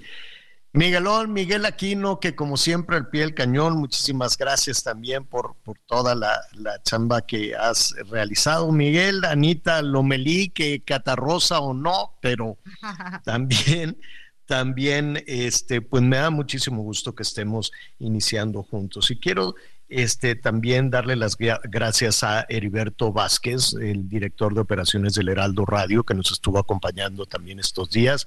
Heriberto, un abrazo. Acompáñanos más seguido, eh, por favor. También a Isaías Robles, nuestro director de información de El Heraldo Radio, y un abrazo muy especial a Imina Velázquez, nuestra coordinadora de información de El Heraldo Radio. Y mire, pues eh, a nombre de todos los directivos de El Heraldo, de todo corazón, feliz, eh, feliz año nuevo, que sea una... Hey, it's Ryan Reynolds, and I'm here with Keith, co star of my upcoming film, If, only in theaters, May 17th. Do you want to tell people the big news? All right, I'll do. it. Sign up now and you'll get unlimited for $15 a month and six months of Paramount Plus Essential Plan on us. Mintmobile.com slash switch. Upfront payment of $45 equivalent to $15 per month. Unlimited over 40 gigabytes per month. Face lower speeds. Videos at 480p. Active Mint customers by 531.24 get six months of Paramount Plus Essential Plan. Auto renews after six months. Offer ends May 31st, 2024. Separate Paramount Plus registration required. Terms and conditions apply if rated PG. año este, pues lleno de éxito. Yo, creo que eso es lo más importante. Ahorita vamos a hablar también de la palabra éxito porque eso aplica absolutamente a, a todo. Eh, Ángel Mieres, un saludo Ángel Mieres, que es el presidente del Consejo de Administración. María Cristina Mieres, vicepresidenta de Desarrollo Cultural y Social. Franco Carreño, un abrazo, Franco que está eh, también muy atento, es el director general de El Heraldo. Y que quiere que le diga Adrián Laris, director de El Heraldo Radio. Ah, qué entusiasta es Adrián, qué empuje le ha dado desde luego a todo, a todo el tema de las operaciones del Heraldo Radio. Y a todas nuestras compañeras y compañeros a nombre de nuestras compañeras reporteras, reporteros, los ingenieros, los técnicos, nuestros compañeros operadores de cabina, que en un momentito más vamos a, a, también a felicitarlos. Bueno, pues a nombre de todos ellos, créanme que con mucho, mucho, mucho entusiasmo estamos iniciando de nuevo este, este año, cosa que me da muchísimo gusto. Y cuando decía éxito, pues es que eso aplica todo. ¿No cree usted que éxito son los, este, ¿cómo le dicen? Los aspiracionistas, fifís, malva? No, pues hay que ser exitoso en aquello que uno se va planteando, ¿no? Exitoso también en los afectos, exitoso en las metas. Hay que tener metas. Claro que hay que tener metas y hay que tener propósitos. Que se cumplieron o no tanto, pues ya los vamos a revisar, pero este, ya tienen ustedes, Anita Miguel, al ratito los vamos a repasar, si ya tienen su lista de propósitos o nada más se van a, o, o nada más ahí, ¿no? Como, No, como vayan cayendo. ¿Eh? Como va- sí, también como vaya cayendo, digo, ¿no? Así de a poquito en poquito, de a poquito en poquito se va construyendo. Felicidades entonces a las personas que nos van sintonizando en este momento. Estamos iniciando la segunda parte del programa y estamos iniciando cuesta arriba porque fíjese, el día 30, te escuchaba yo hace ratito, Miguel, que apenas, eh, hoy estamos a día 2 y apenas hoy por la mañana el presidente pues hizo esta referencia, aceptó este tema tremendo del secuestro. Es un secuestro de personas, es un secuestro, sean venezolanos, mexicanos, hondureños, es un secuestro. Imagínense, esto sucedió antes del Año Nuevo, sucedió, si no me equivoco, desde el día 30. Entonces, ¿qué fue lo que pasó? ¿Cómo es que, que se llevaron a estas 30 personas? Lo vamos a comentar, pero antes déjeme saludar a Carlos Juárez, nuestro compañero corresponsal del Heraldo, allá en Tamaulipas. Carlos, ¿cómo estás? Hola, ¿qué tal Javier? Buenas tardes, un gusto saludarte a ti, a Miguel, a Ana, feliz año para todos. Déjame comentarte que sí, efectivamente, el día 30 de diciembre un grupo de 36 personas que iban a bordo de un autobús de la línea Senda de Reynosa a Matamoros fueron secuestrados por un comando armado que se trasladaba en cinco camionetas en este tramo carretero de la frontera. De estas, 31 se encuentran secuestradas. Al principio se había comentado que todos estaban sanos y salvos, sin embargo, el día de hoy pues ya se da la información de que 31 de las 36 personas se encuentran privadas de su libertad desde este día 30 de diciembre. Hay que señalar que en un primer comunicado la vocería daba a conocer estos hechos que habían sido reportados por el chofer de la línea del autobús que estaba trasladando a estas personas. Después ya se informó que un grupo de elementos de seguridad pública, entre ellos militares, Guardia Estatal y Guardia Nacional, pues había rescatado a cinco de estas personas, pero se trató de que, bueno, pues eran ciudadanos mexicanos que sí llegaron a la central camionera de lo que es la ciudad de Matamoros. Sobre los otros 31 personas, actualmente se están realizando labores de búsqueda en esa zona de Tamaulipas. Hay que señalar que incluso está participando la Comisión Estatal de Búsqueda que regularmente está ah, trabajando con las colectivas que buscan a personas desaparecidas en esta región de la entidad.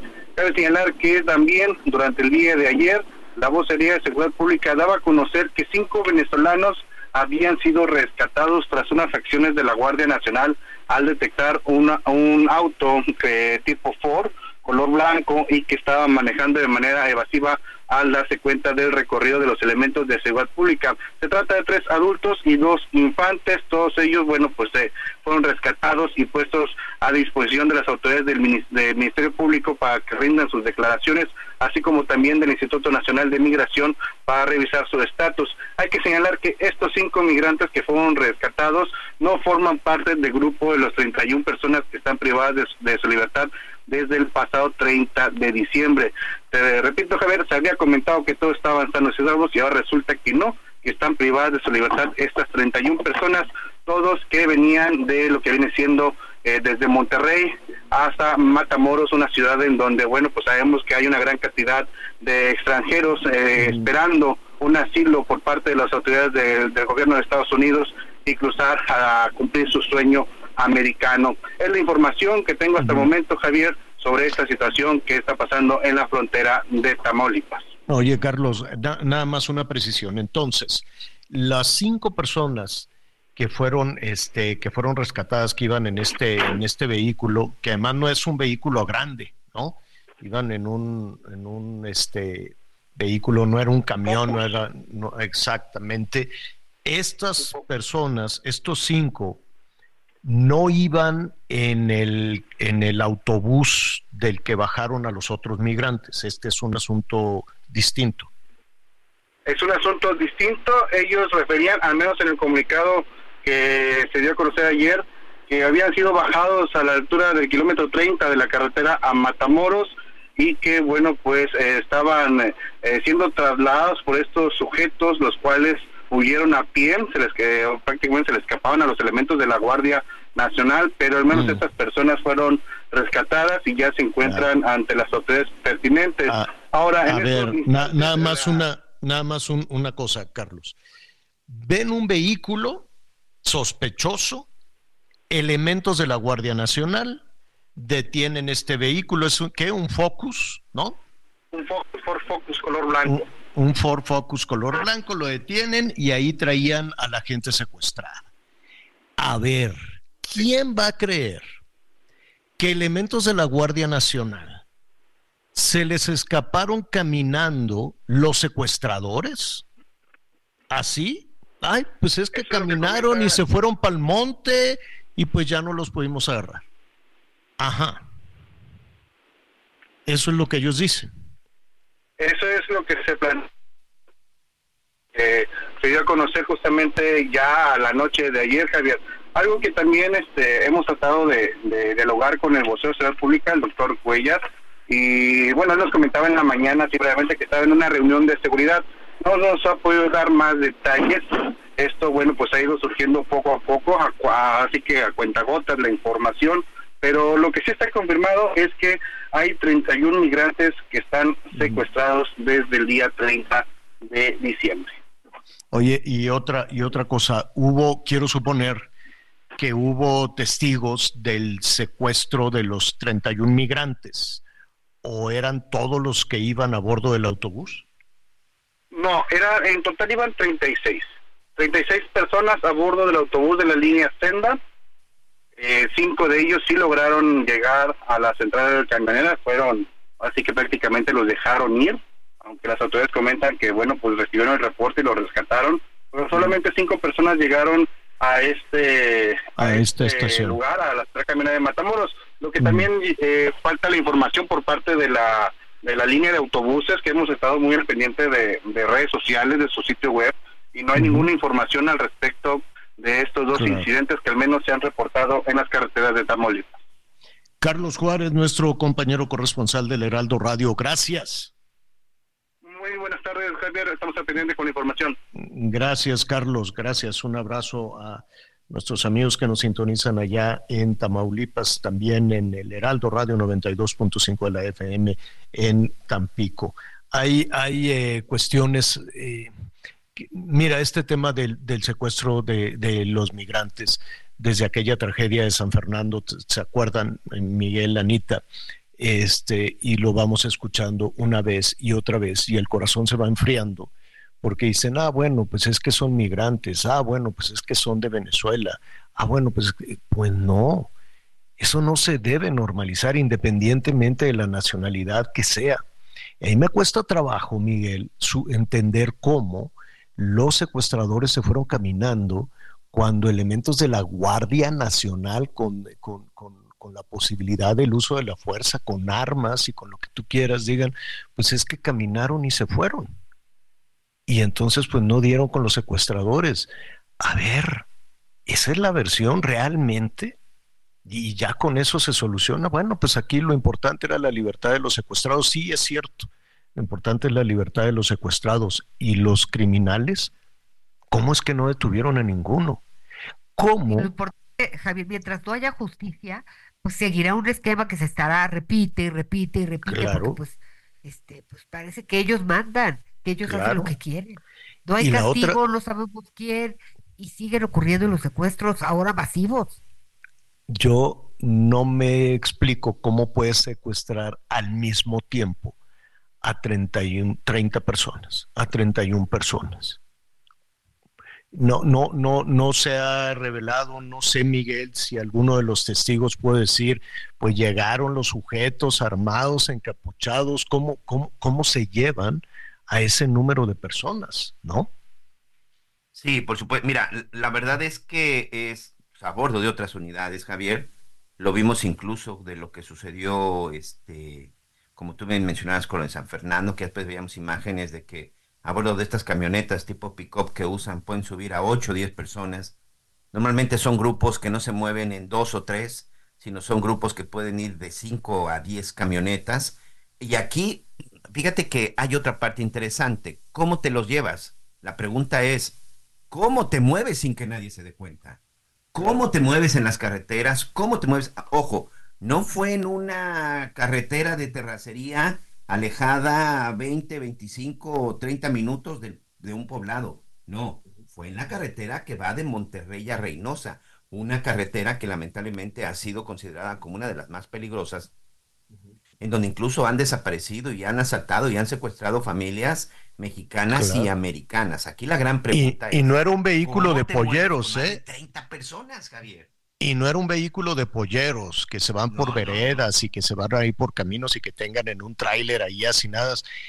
Pagaron su boleto en un autobús, en un autobús turístico. No, no, no, no es así de que un grupo de traficantes de personas andaba por ahí a salto de mata y llegaron otro. No, no, no. Un autobús turístico en una autopista del país custodiada, quiero suponer, por elementos de la Guardia Nacional o vaya usted a saber por quién. Y así se llevó a cabo. Hay muchas interrogantes todavía, muchas, muchas interrogantes. ¿Qué es lo que sucede? Que de pronto, con esta situación de que, ah, bueno, pues es que como eran migrantes, vamos a, ¿no? De pronto, a ver, ¿fueron cuántos homicidios, Miguel, para arrancar el año? 60. 60 en el, en el conteo del 1 de enero, 60 homicidios. Y, y, desafortunadamente en lo que va del programa pues ya se han llevado a cabo pues un número enorme también de, homicidios. Y esta terrible pesadilla, esta losa brutal de, inseguridad, nos hace que va sepultando situaciones terribles como este secuestro masivo. Porque mañana vamos a estar con no sé cuántos decenas de homicidios.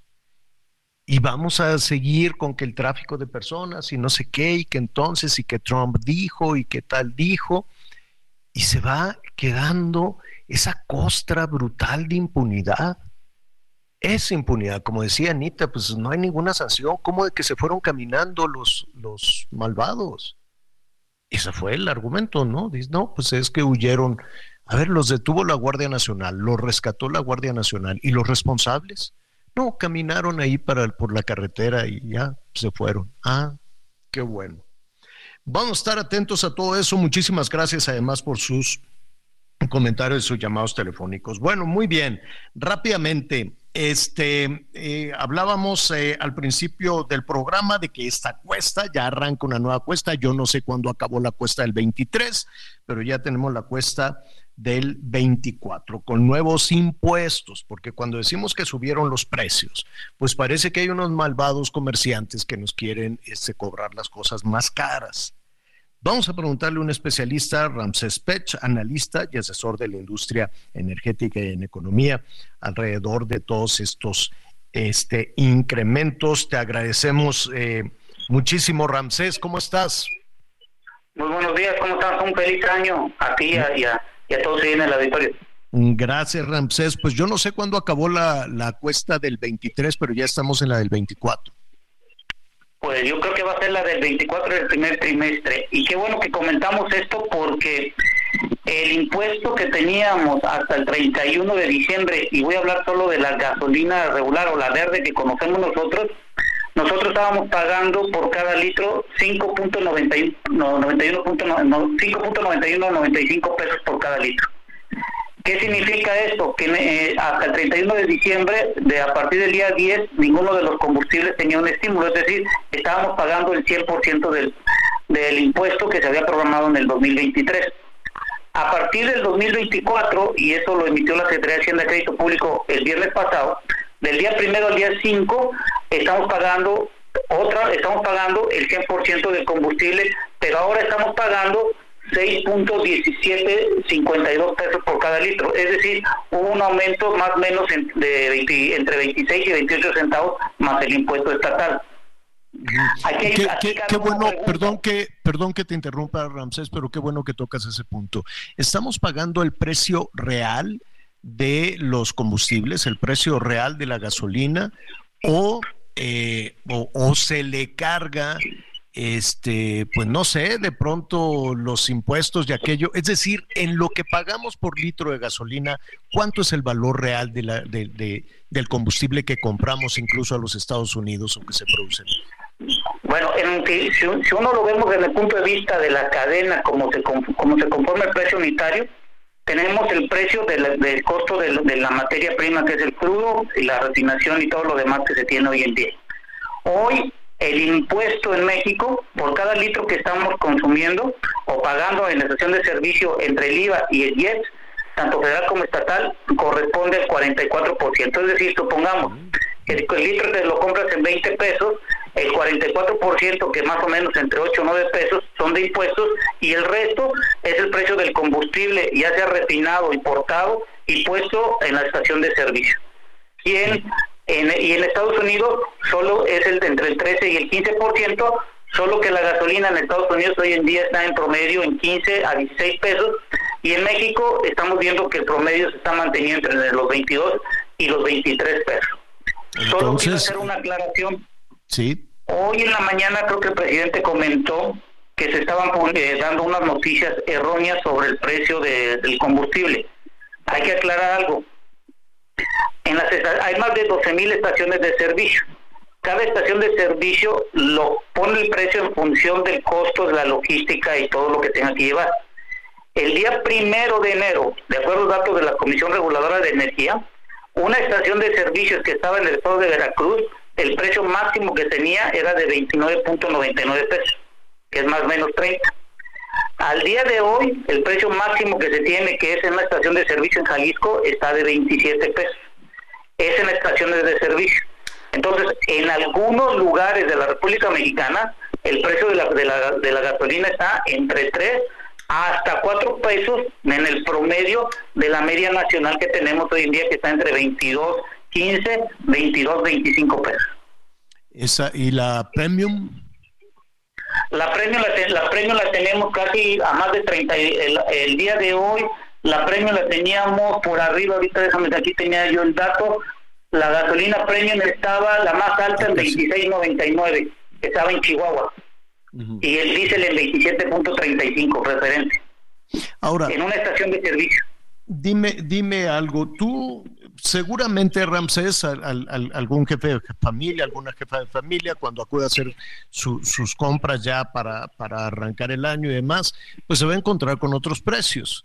Eh, se vale que le digan, oiga, pues eh, los bisteces ya están más caros porque traer la carne al tablajero, al carnicero, pues ya le salió más caro por la gasolina. Eh, o así lo podríamos ver con algunos productos. Sé que podemos entrar en un berenjenal enorme donde hay muchos eh, factores, la sequía, el crimen organizado, las extorsiones, en fin. Este, pero el precio de las gasolinas es un argumento para que nos cuesten más los alimentos. Sí, es un argumento y va a depender mucho en el promedio de la media nacional. Ahorita yo he estado observando de partir del domingo al día de hoy el promedio nacional de todas las estaciones de servicio que venden se ha mantenido y no ha subido mucho. En algunas estaciones se ha subido. ¿Qué es lo, que quiero comentar con esto? Que hoy en día el que está una mayor cantidad de dinero en el precio que se está pagando por cada litro es la es el gobierno derivado que aumentó casi 4.32% su ganancia porque no está dando estímulo. Aquí la pregunta es si no aumentan el precio en ciertas estaciones de servicio o en un momento dado, ¿quién está absorbiendo ese costo? Y te lo voy a decir quién va a ser. Pero te pido, te pido un favor, Ramsés. aguántanos un minutito, tenemos que hacer una pausa y revelamos quién está haciendo esto. Conéctate con Ana María a través de Twitter, arroba Anita Lomelí. Toda la información antes que los demás. Ya volvemos. Heraldo Radio, con la H que sí suena y ahora también se escucha. Todavía hay más información. Continuamos. Estamos en, estamos en una conversación con Ramsés Pech, analista y asesor de la industria energética y económica. Te ofrecemos una disculpa, Ramsés, se nos vino, se nos vino este corte. Eh, quedamos en que sí habría, vamos a, ver qué, qué, sucede con los precios este, a partir de los incrementos en los precios de la gasolina, en fin este, qué puede suceder con, sobre todo con el precio de los alimentos y de otros productos. Pero estamos viendo en la, en eh, que, cómo lo podemos plantear, Ramsés, en, en, en la cadena de responsabilidades para tomar esta decisión. Por un lado, que el 40%, poquito más, el 40% del valor del litro de combustible que compramos pues se lo lleva, se lo lleva quién, la Secretaría de Hacienda. Sí, porque es un, es un por ejemplo, tenemos el 16% del IVA, el IES, tanto el estatal como federal, y eso, bueno, se lo lleva la Secretaría de Hacienda de Crédito Público, y dependiendo si tú pides la recuperación del IVA, pero el IES tenemos que recordar que ese no se puede recuperar. Hay mecanismos, pero no puede recuperar del todo. Ahora, ¿qué papel juega Pemex en todo esto? Ahí, ahí, viene, ahí, ahí dijera como el buen Cantinflas, ahí está el detalle. Entonces, de este precio, supongamos de 20 pesos, tú le vamos a, lo vamos a cerrar 8 pesos, son de impuestos, lo voy a cerrar así, y 12 pesos está entre la materia prima, el costo de, de, la refinería, la logística si es importado o hay que llevarlo a una terminal de almacenamiento y las logísticas para llevarlo a la estación de servicio y los costos que tiene la estación de servicio y todo lo demás. Primero, Pemex comercializa y distribuye más del 80% de todos los combustibles en México, más o menos un 18% los privados. Eso es lo que más o menos lo que hemos observado. ¿Qué significa? Que si no queremos que el precio de la gasolina, el diésel o la gasolina regular o la, o la premium no suba, dentro de esa cadena, como bien lo acabas de comentar, alguien va a tener que asumir ese costo y el más viable para que pueda asumir ese costo debería de ser Pemex. No creo que las estaciones de servicio hoy en esta situación que estamos reiniciando puedan disminuir. ¿Por qué? Porque Pemex va a depender en cuánto compró la gasolina, en este caso en Estados Unidos, y en cuánto le costó al que produjo la gasolina en Estados Unidos el precio del barril, porque acuérdate que el WTI vale más que la mezcla mexicana que tenemos aquí en nuestro país y hay una gran diferencia en cuanto a estos precios. Entonces, el perdedor posiblemente podría ser Pemex, pero hay que ver ahorita del día primero al día 5 cómo se acomoda el mercado y el día 5 en la mañana ya debe salir, de salir los precios del día 6 hasta el día 12, si no me equivoco, si hay estímulo o no a, los impuestos por parte de la Secretaría de Hacienda de Crédito Público. Es ahí la próxima semana donde el mercado se tiene que reacomodar. Y si no tienes inconveniente, Ramsés, estaremos, estaremos buscándote la próxima semana para ver para ver si este pronóstico avanza. Te, robamos un minuto más. Me quedé pensando en que Pemex, eh, cuando dices WTI es el, el petróleo, el, combustible tejano, ¿así es? Sí, el, crudo tejano, el, crudo, Internacional. Exactamente. Bueno, a ver, una, una cuestión. Pemex, cuando vamos a una estación de Pemex, ¿estamos comprando gasolina producida en Estados Unidos? Sí, porque más del 60% nosotros estamos importando de acuerdo a la demanda y la diferencia solo eh, estamos produciendo 40% en nuestras refinerías. Esto que acabas de comentar es muy importante y si me permites, quiero, si me das un espacio, es, ¿te acuerdas de la planta de hidrógeno? La que expropiaron. Exacto. ¿Qué tiene que ver esta planta de hidrógeno? Es muy importante porque esta expropiación o, o derecho que se va a quitar, el hidrógeno lo que te ayuda es para meterlo dentro de una refinería y metes el hidrógeno y rompe las moléculas de, carbono, haces la separación y puedes tener una mayor cantidad de gasolinas. ¿Qué va a pasar con esto? Y eso es muy importante.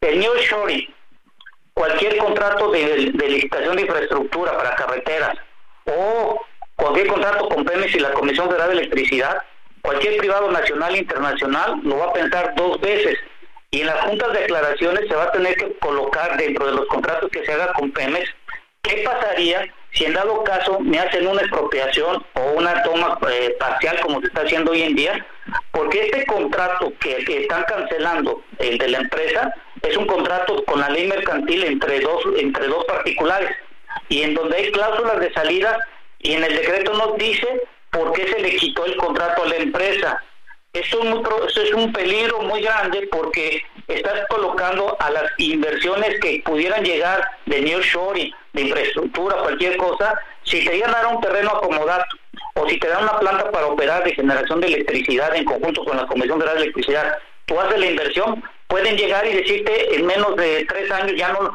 ya no quiero seguir con tu contrato y firmaste por 20 años.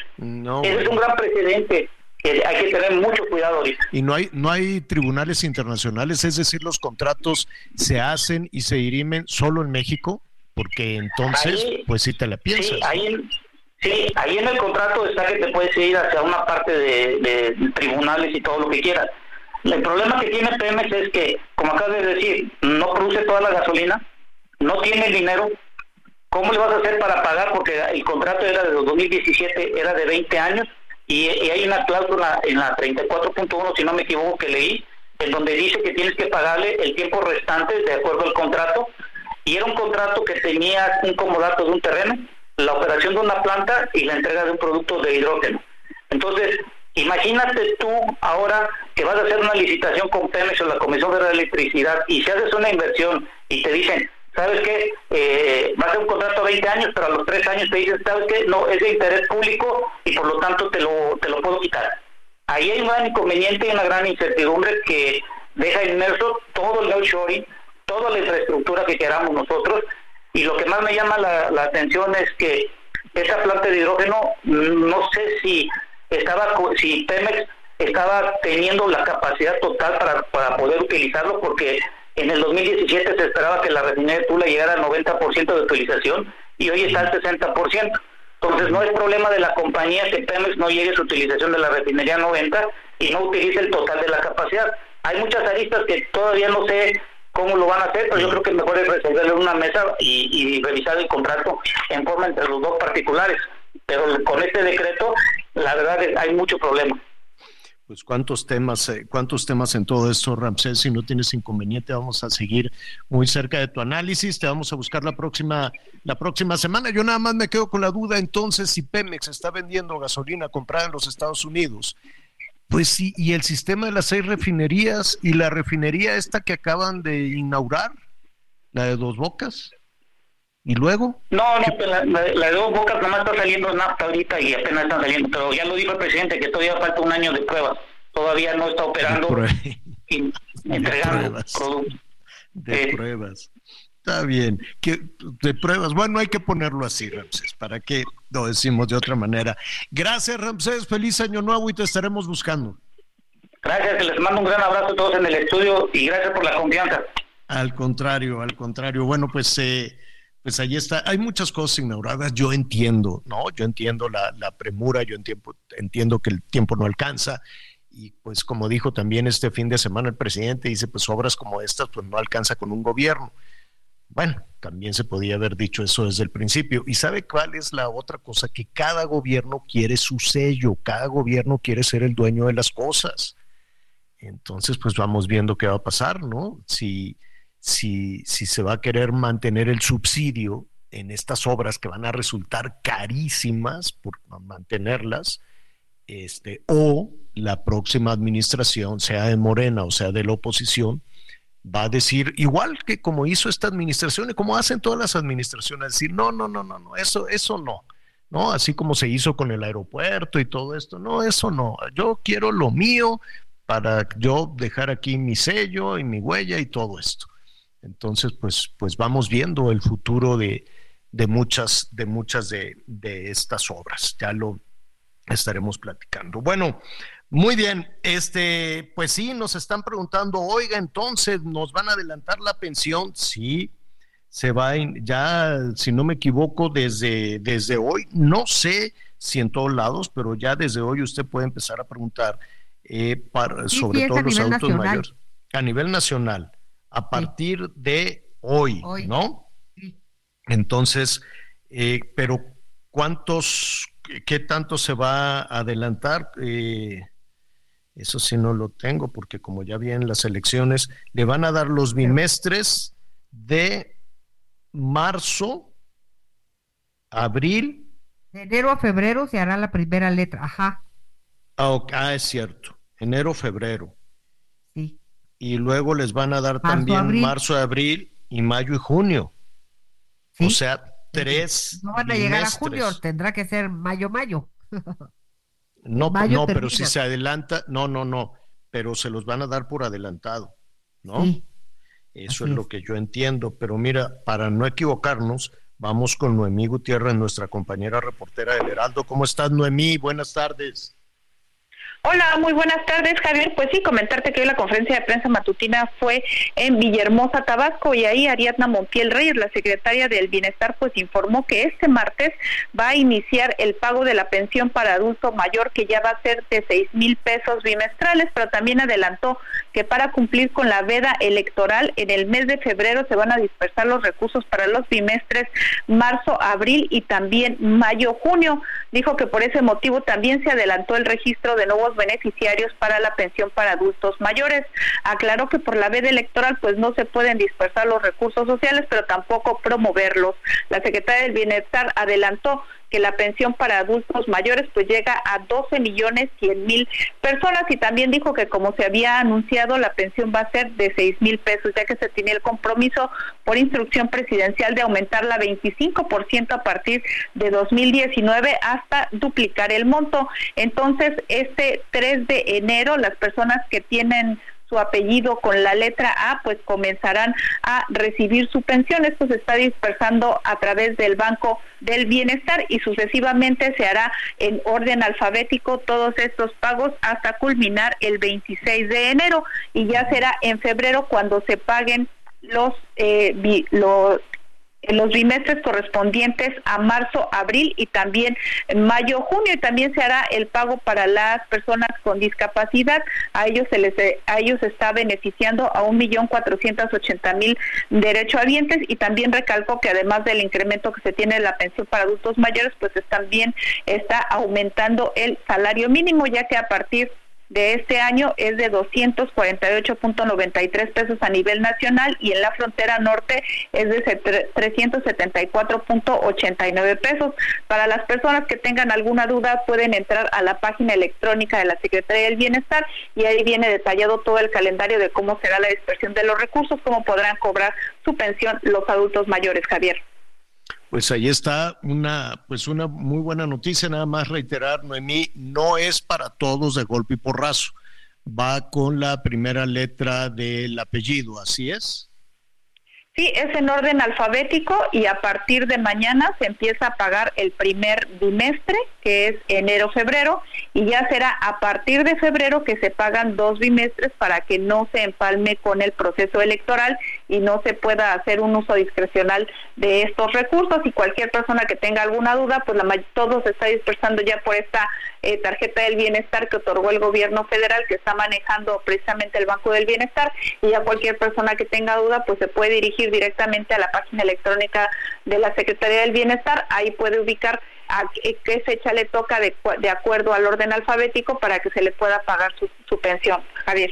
Mm, bueno, pues eh, allí está ya hecho el anuncio. Noemí, son nada más para precisar, seis mil pesos bimestrales. Sí, son seis mil pesos bimestrales. El presidente había hecho el compromiso de que al llegar a 2024, pues ya los adultos mayores podrían tener seis mil pesos. Dijo que en el caso de que sea una pareja de adultos mayores, pues ya tendrían 12 mil pesos bimestrales que podrían ayudarlos para, pues, para pasar ya eh, esta parte que ya tienen el retiro los adultos mayores. Bueno, Noemí, pues un abrazo, felicidades y este y gracias, gracias por la información. Feliz año, Javier, seguimos al pendiente. Gracias, felicidades. Oye, pues seis mil pesos, está bien, muy buenos. Nada más que con la letra. La otra cosa, no es que sea uno calamitoso ni nada, pero ojalá si tengan el dinerito ahí en el banco, porque luego yo veo ahí a, los adultos mayores haciendo filas y filas con unos friazos y no, que no hubo dinero y que espérate tantito y que la tarjeta y que quién sabe qué y venga mañana y venga mañana. En otros pues sí hay dinero. Ahora yo me imagino que empiezan con Aguirre, Aldama, ¿no? Con, la letra A, pero nada más la letra A. vamos, vamos a checar, ¿no, Anita? Eh, si, quiénes son a partir de hoy y mañana, ¿a poco la pura letra A? Pues así no van a acabar. Es la pura A. Sí, mira, lo tienes ahí, Anita, les, les platico. Mira, el miércoles 3 de enero, en efecto, la pura letra A, señora Lato solo la letra A a partir del miércoles 3 de enero. Letra B, los Buenrostros, los Benavides, el jueves 4 de enero. Y viernes 5 y lunes 8, todos los apellidos C. Castro, Castañeda, Clemente, todos a partir de viernes y lunes, y así sucesivamente. El martes D, E y F, el miércoles 10 y jueves 11, eh, solo la letra G, para los de apellido con C y con G, sí le están dando hasta dos días, ¿eh? así como la M. No, ah, bueno. Oye, imagínate los Zamudio, Zaragoza, ¿no? Bueno, viernes 26, que es la última, V. Y ahí sí van en bola. V, W, X, Y y Z. Es el día cuando hay más letras y más apellidos. No, pues ojalá no. Imagínate qué angustia van a decir, se van a acabar el dinero de por sí tanto persona adulto mayor que va y hace fila, no, que espérese tantito. Oye, ¿y los rezagados van al último también? Se tienen que comunicar y entonces les dicen qué día pueden ir. Reprogramas, pero no hay, no hay día para rezagados. Por, se espera que no haya rezagados. Mira, van a dispersar enero, febrero, en enero. Y en febrero, marzo y abril. ¿Cuándo, ¿cuándo van a dispersar? junio. ¿Cuándo van a dispersar, Anita? en enero. ¿En enero? Sí. Ahora, vas a ver, yo aquí haciendo mi mejor esfuerzo. qué horror, oye, sí, qué barbaridad. A ver, en enero. Bueno, muy bien. Oye. En enero, sí, en enero, enero y febrero. Pero ojo, eh, febrero es marzo, abril, mayo y junio. Así en febrero es. es cuando reciben doble. Y hay que estar muy pendientes de quienes lo reciben, que sí lo reciban. Hay muchos que van a estrenar esta, pues esta pensión, porque si pasa el tiempo y no lo reclaman, pues se va a perder. No, no, no, no, no, no, no. O sea, ¿qué, ¿a qué te refieres? ¿Hay gente que no se ha inscrito? o cómo? No, es que si te pasa la fecha, por, si no estás pendiente que te caiga, pues muy mal, porque a veces, digo, Javier, uno siempre está pendiente del dinero que le va a caer, ¿correcto? Claro, claro, pues sí. Si no cae, hay que hablar por teléfono. Oiga, no me ha llegado ni enero, ni febrero, ni nada. Ni te- Dieteto y nada de eso. Bueno, está muy bien. Hay que Eh, estar Anita anda, anda mocosona. Oiga, rápidamente, Miguelón, que agarraron a, a los rateros de la casa de Miguel Bosé. Ya te escuchaba en un resumen. Pero ¿cuántos son? Son los que agarraron ahí en, en- en el periférico, en una, un operativo así como muy, muy, pues llamó muchísimo la atención, ¿no? Sí, sí, llamó mucho la atención, sobre todo Cuando la quieren, forma- quieren. Pues, eh, bueno, este sí, la verdad es que sí, este, este, esto se dio a conocer hace unos días y además, bueno, llamó la atención porque fueron en plena época de, de, toda- de todas estas vacaciones, sí, fue un operativo entre autoridades de la Policía Judicial y sobre todo llamó al principio la atención este Javier, porque las imágenes que fueron captadas por nuestros amigos, eh, son imágenes en un vehículo particular en donde finalmente iban los, iban la gente de la policía. Entonces, se ve gente de civil deteniendo sujetos, poniéndolos contra, contra la pared, como tú bien dices, ahí en la parte de abajo, muy cerca del periférico, y sobre todo, bueno, pues armados. En un principio, incluso en las redes sociales, se hablaba de un, de un, de un secuestro. No, ya después se confirmó que eran elementos de la agencia de investigación o de la policía judicial de la Ciudad de México quienes detuvieron a estos, quienes detuvieron a estos sujetos. Por lo menos ahorita se habla ya de tres podrían estar involucrados. Y por cierto, ¿eh? Y un abrazo, no queremos estigmatizar a nadie de origen colombiano. Pues sí, pues sí. No, no sé por qué ahí en un carril de máxima velocidad, lo- sí, tal vez los iban siguiendo, pero bueno, el hecho es que ya, ya los agarraron. Lo robado, pues nada se sabe todavía, ¿verdad? De lo, de lo robado. No, recordemos que la camioneta sí, sí fue localizada y ahí se han especulado muchas cosas, sobre todo de que sí llevaron cosas de valor, pero también se llevaron documentos, se llevaron documentos que yo no sé para estos sujetos, pues qué valor puedan tener. Y la camioneta donde se habían llevado todas las cosas, ese sí días después este apareció. Me parece que conforme vayan avanzando este, los días y la investigación, eh, pues nos vamos a encontrar con algunas cosas y sorpresas, ¿eh? Sobre todo, ¿sabes qué? En ese lugar, en ese fraccionamiento, este Rancho San Francisco se llama, si no me equivoco, eh, lo conocemos, ahí vive gente muy, muy, muy querida también y gente muy, muy famosa. Tienen unas medidas de seguridad bárbaras, o sea, muy, muy, muy, muy fuertes. Yo creo que eso, eso fue una de las cosas que llamó muchísimo más la, la atención de cómo entraron. Pero ya nos estaremos eh, enterando, ¿no? Apenas van jalando el hilito de, de todo esto, de toda esta banda. Mucho cuidado también con esta banda de, de ladrones. Hay unos colombianos que luego llegan a las casas y eh, al parecer, este, pues andan en automóviles así de lujo para, ¿no? De- con- se ponen ropas de, de marca y demás y para confundir también a, a la gente. Eso no quiere decir que la gente que anda en automóviles de lujo y con ropa de marca sea, sean decentes. No, no, no, Pero hacen ese tipo de cosas un poquito para confundir. ¿Qué te parece si mañana hablamos del modus operandi de estos rateros, ¿no? De los rateros que andan y que tocan en las casas y que de pronto pues la gente les, les abre. En fin, oiga, se nos viene el tiempo encima. Hay una temporada todavía de gasto importante. Este, ¿qué tal? Vamos haciendo, va- va- vamos probando ya rosca o nos tenemos que esperar hasta el día 5. Yo El- creo que no, ya. seis. Yo creo que va, Es el poco sábado. a poquito, ¿no? Poco a Pues ya- poquito vamos No, haciendo ya, de una para vez, Anita. Ya de una vez, todo. ¿no? Vamos partiendo rosca. Total, dicen que uno sube entre 5, entre 3 y 5 kilos en esta temporada. Bueno, Válgame Dios necesitamos santísimo. carnitas para el frío. Una rosquita que está haciendo frío con chocolatito caliente. No sé, por allá en el sur sureste hacen rosca como de, de qué también, igual, o, o- o te mandamos una, Miguelón. No, pero si me mandas una de matre, este, Una de las de coronita, Javier. Pero Oye. bienvenido a las de matre. Qué bar- ahí cambiaron, en Matre cambiaron la, preciosa. en, en lugar de, de que, no, pues de que te tocaron los tamales porque el niño Dios, sí, o sea, te encuentras el niño Dios ahí, pero eh, le cambiaron el concepto que sea rey por un día. Entonces Está al que le toca ahí esa coronita, pues nada, resulta que tus deseos serán órdenes, serás reina por un día o rey por un día. Está padre, ¿no? Está bonito eso. Y sabe aquello. Yo ya de plano me voy a comer una rebanada en la tarde nada más que baje la temperatura. Porque ya ahorita vámonos por una sopita caliente. ¿Qué será bueno? ¿Sabes qué se me antoja? Comida china. Chap suey. Sí. Por ejemplo, ¿no? O caldito. ¿Qué, qué, qué, qué? Tú caldito Pues Yo- de yo pollo porque caldo de estás carne, mocosa. Un jugo de carne. Un juguito de carne. ¿Tú, Miguelón?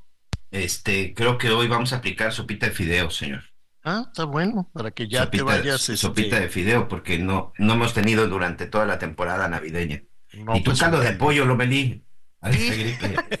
Pues sí, estoy de Caldito de acuerdo. pollo. Bueno, ok, calditos de pollo. Pues muchísimas gracias, Anita Lomelí. Gracias. Hasta mañana, gracias. Hasta mañana. Miguel Aquino, gracias. Excelente día, buen provecho, hasta mañana. Yo soy Javier Alatorre, ya lo saben, lo espero a las diez y media, diez y media en Hechos, va a estar buenísimo. Lo invito a que siga con nosotros en el Heraldo Radio. a rifarme y